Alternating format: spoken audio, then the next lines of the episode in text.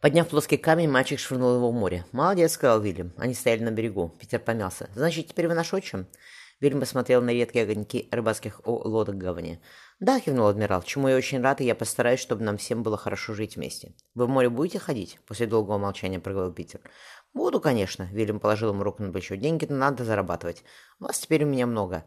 Матушка говорила, что мы богатые», — промолвил Питер. Адмирал усмехнулся. «Во-первых, дело станет твоим только через 10 лет, а во-вторых, теперь вы моя ответственность. Мальчик серьезно ответил. «Я не знал своего отца. И родился, когда он уже умер. Вы с ним были знакомы?» Вильям кивнул.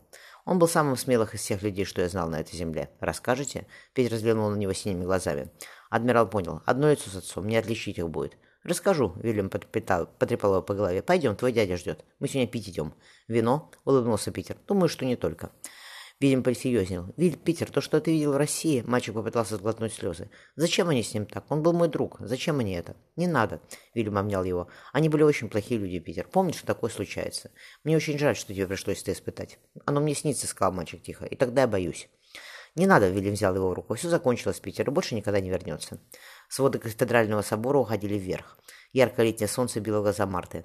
«Берешь ли ты, Вильям, эту женщину Марту своей законной жены, чтобы согласить с Божьим святым установлением, любить ее и заботиться о ней в радости в горе, в богатстве и бедности, в болезни и здравии, пока смерть не разлучит вас?» — услышала на голос священника. «Да», — ответил он.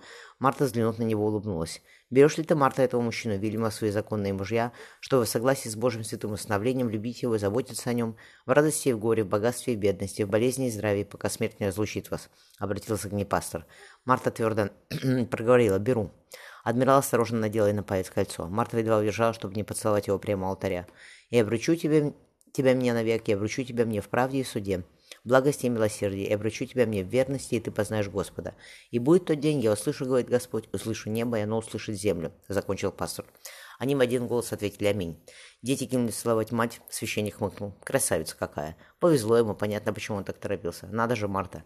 Как та, что я отпевал 20 лет назад, и даже, даже больше. Совсем маленький, молоденький юноша пришел. Я тогда решил, что они были недавно женаты. Он попросил прочитать отрывок от Лазаря и плакал. Сдерживался, но все равно плакал. Сейчас я таких людей счастливых и не видел никогда. Дай им, Господь, долгой жизни. Пастор напоследок перекрестил семью. Море за окном шуршало бесконечной песней. «Я тогда договорился о нашем вечании», — шепнул Вильям, обнимая жену. Ее бронзовые еще короткие волосы лежали у него на плече. «И съездил в таверну, где мы должны были провести свадебную ночь. Расскажи», — блеснули в темноте ее глаза. «Там совсем маленькая комната, одна кровать и больше ничего. Как здесь?» Он обвел рукой крохотную коморку под крышей постоялого двора, где они спали. «Больше ничего и не надо», — Марта прижалась к нему. Проснувшись от шуршания, а за дверью, не открывая глаз, Вильям пошарил рядом с собой. Кровать была пуста, подухла, подушка пахла жасмином. Приподнявшись, адмирал забычно позвал. «С тобой все в порядке?» Марта, откашлившись, прополоскала рот. «Да». Она появилась на пороге, комкая ворот простой рубашки. Съела что-то. Неужели? Вильям поднял бровь. А я решил, что это та самая морская болезнь. На суше и не случается. Проворчала Марта, устраиваясь рядом. А сколько она обычно длится, кстати? Поинтересовался Вильям. Два-три месяца.